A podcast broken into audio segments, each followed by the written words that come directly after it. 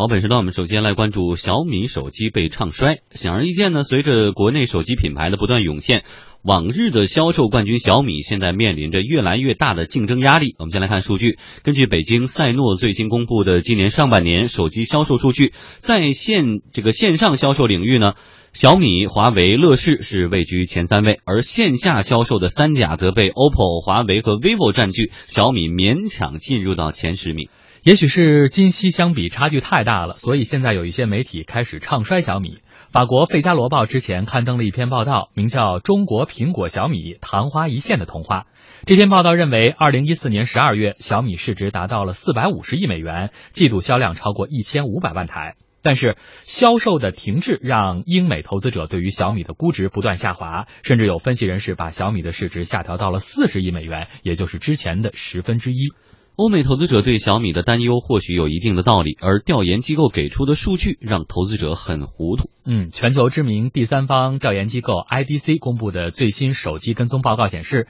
小米第二季度的出货量仅一千万，同比暴跌了近四成。但是，另外一家知名的数据提供商 IHS 公司的分析师则表示说，今年第二季度小米的出货量有一千五百万部。除此之外呢，还有一些研究机构也公布了小米的销售数据，都各不相同。那么，小米的销售情况究竟怎么样？我们今天也联系到了小米公关部的负责人李磊。李磊告诉我们说，第三方数据难免有偏差，但是 IDC 数据如此偏低，有些出乎意料。而关于第二季度的销售，李磊是这么说的。在三月份、四月份、五月份这三个月呢，确实是遇到了高通高通芯片这样的元器件的缺货，我们这三个月的可能那个出货量也稍微低一些。但是呢，在六月份，呃，我们雷总亲自抓了供应链，解决那个元器件供货紧张问题之后呢，我们应该能看到小米的在仅仅是六月份，光是手机的出货量就已经是超过了六百多万台，近七百万台这么一个数字。今下半年呢，可能小米会有一个比较漂亮的答案给大家。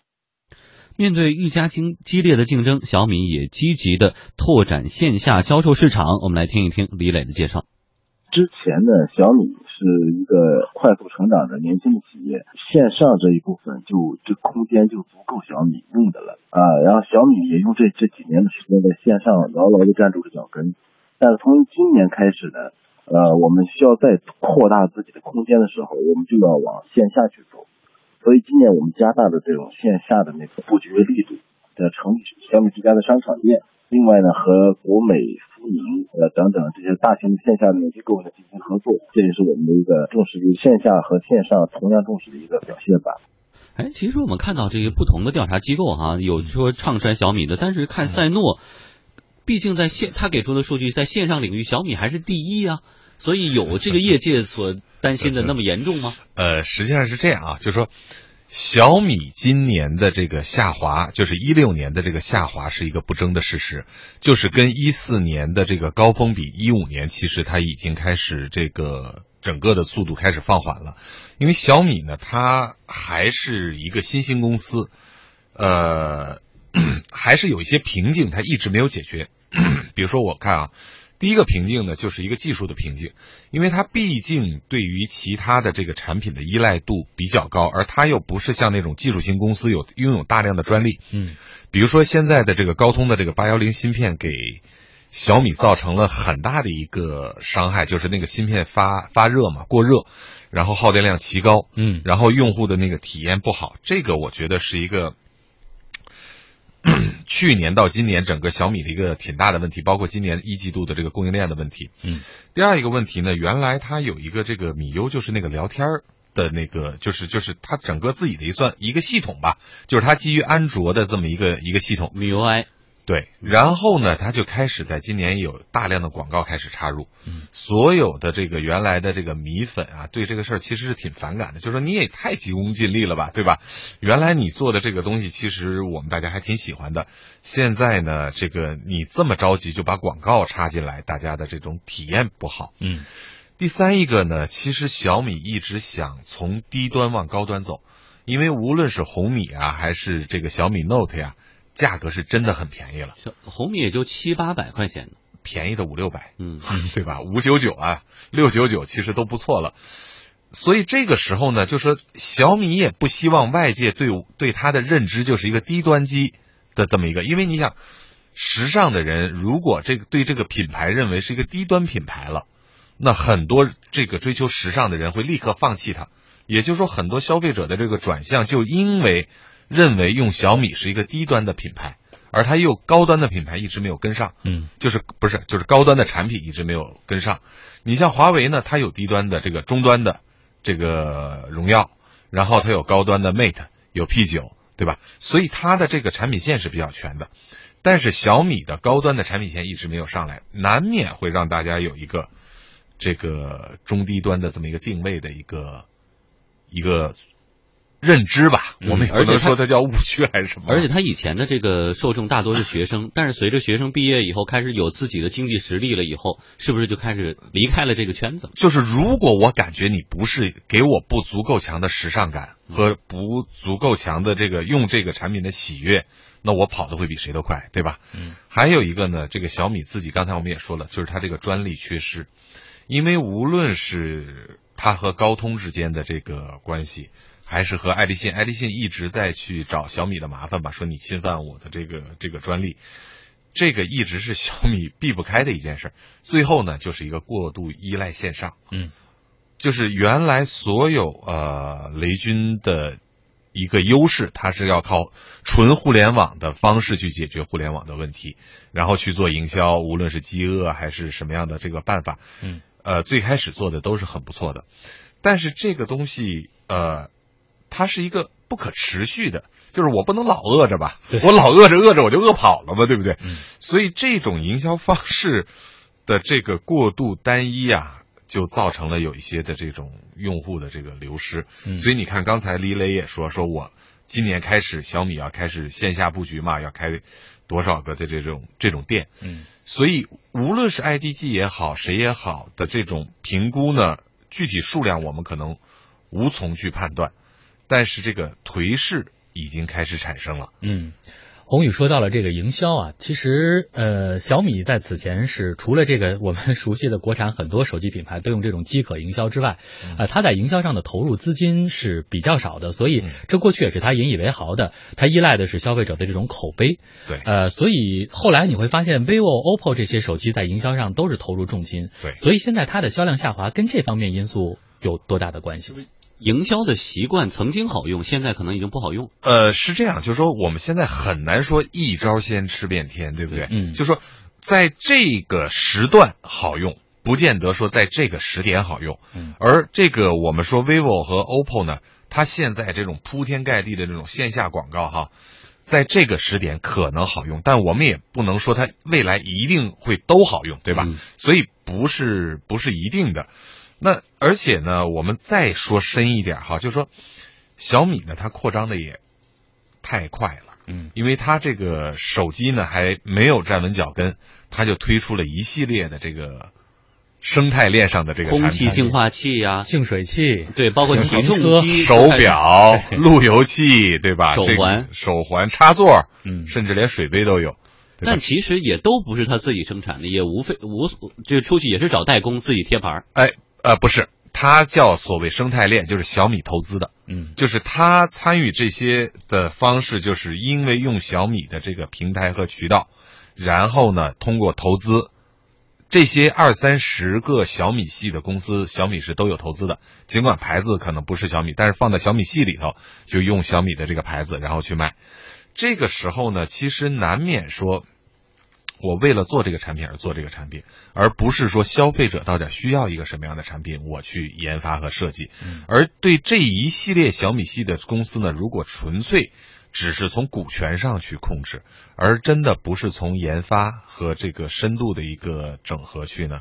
难免有松散。所以你看，小米有的产品是不错的，我们真的平心而论，有的是不错。我们家有一个小米的路由器，我认为很好，它内置一个 T 的一个硬盘。完了，包装什么做的非常精美，价格也不贵，但有的产品呢，其实我们就有不少这个吐槽的哈，就是的确用的不是特别好。嗯，其实说到小米呢，如果从媒体的角度来看的话，小米面临的一大麻烦就是当年小米的这个独门绝技，现在成了业界的惯例，甚至呢有生产商的脚步比小米更快。法国媒体就认为小米的成功建立在高性价比之上，但是现在呢，小米的对手走得更远了一点，发布了一些包含创新的手机。你比如说 vivo 手机，它有曲面屏，还有 OPPO 和一加手机呢都有快充的模式，华为又有指纹识别等等。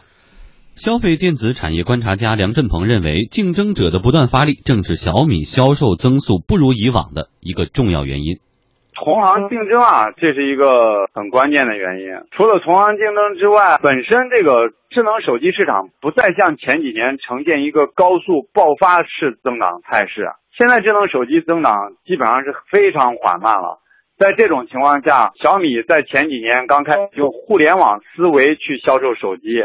它在国内的智能手机企业是第一个用互联网思维，比如说，对吧？小米网的官网销售手机，还通过微博、微信一些新媒体的手段去与粉丝进行互动，打造智能手机行业的粉丝经济。这些从互联网营销手段来说，小米公司做得很好。但是问题是，它这样的营销手段在近两三年来迅速的被华为、OPPO、vivo 等竞争对手所复制。所以在这种情况下，小米公司它的这种差异化的竞争优势。就没有那么明显了。那么，北京三 G 产业联盟副理事长向立刚认为呢？为了将来考虑，小米也需要尽早的来理顺和销售商之间的利益格局。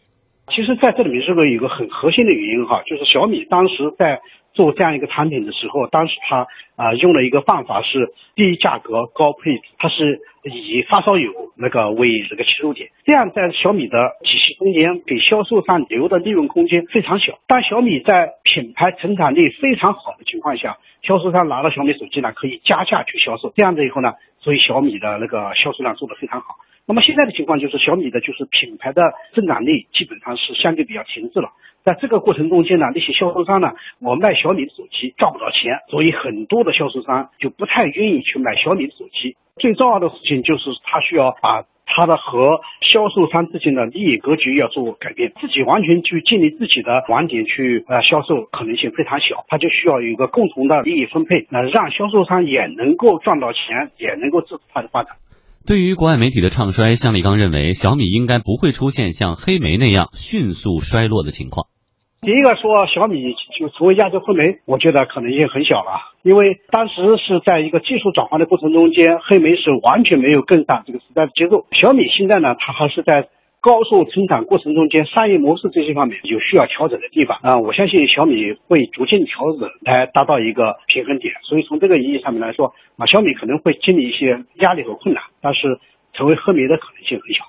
哎，就刚才这个跟黑莓的类比哈，的确黑莓是在换代的时候自己。没跟上趟，这个确实就差的比较多。对，而现在小米呢，可能更多的是以前的优势，现在不是那么明显了，没有被复制。我我要说的就是，其实你看啊，所有的这个企业的这个发展到一定阶段啊，这个创始人都面临一个挣扎，就要不要做多元化，或者说要不要把这个产品去做系列。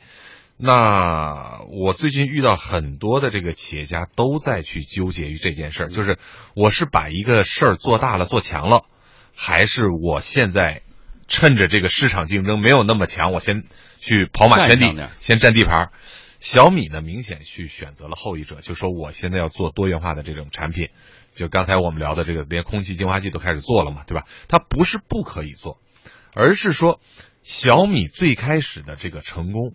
有没有被复制？就说，也就是说，这个企业的核心竞争力到底是什么，对吧？如果我们把小米最开始的这个成功，从我个人的观点来说，它是一个纯粹用互联网的思维方式去做营销的一个很好的案例。我觉得它的这种营销是最成功的。然后它对于产品非常苛刻，站在用户的这个角度去想什么样的这个产品是适合用户的。就像我们最开始他自己做了一个系统嘛，然后可以聊天，包括最后最最开始的米聊嘛。都让这个当时的腾讯都吓了一大跳嘛。